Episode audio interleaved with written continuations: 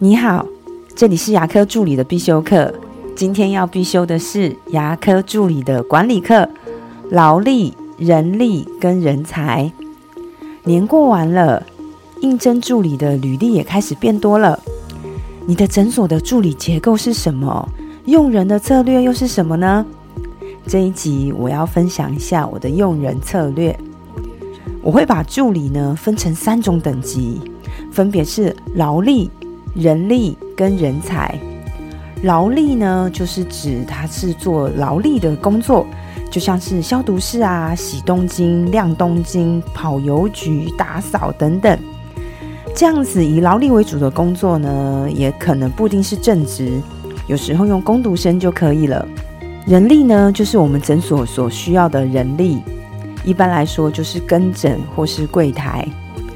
最后呢，就是人才。而人才呢，通常不是靠应征就可以了。一间诊所大概只有百分之二十的助理可以称得上是人才。他除了基本的跟诊或是柜台，他可能还要会排班、处理健保行政，也可以灵活的调度患诊，甚至也可以讲解自费。人才需要靠时间。每一间诊所风格不同，老板对人才的定义也不同。很多助理可能在上间诊所是人才，而换了一间诊所就会变成人力了。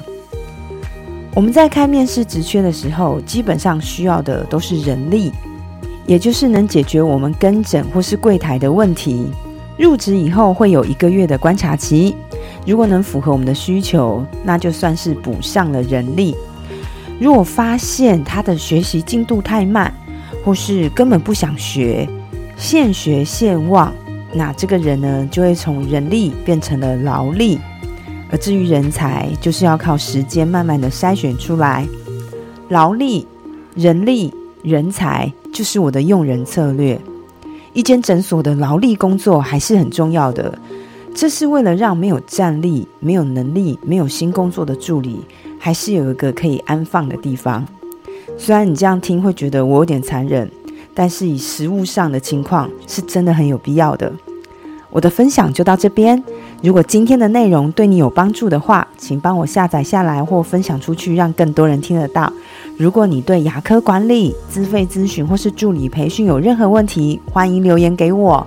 或者是在龙语牙体技术所的粉丝专业可以找到我，下次再见了，拜拜。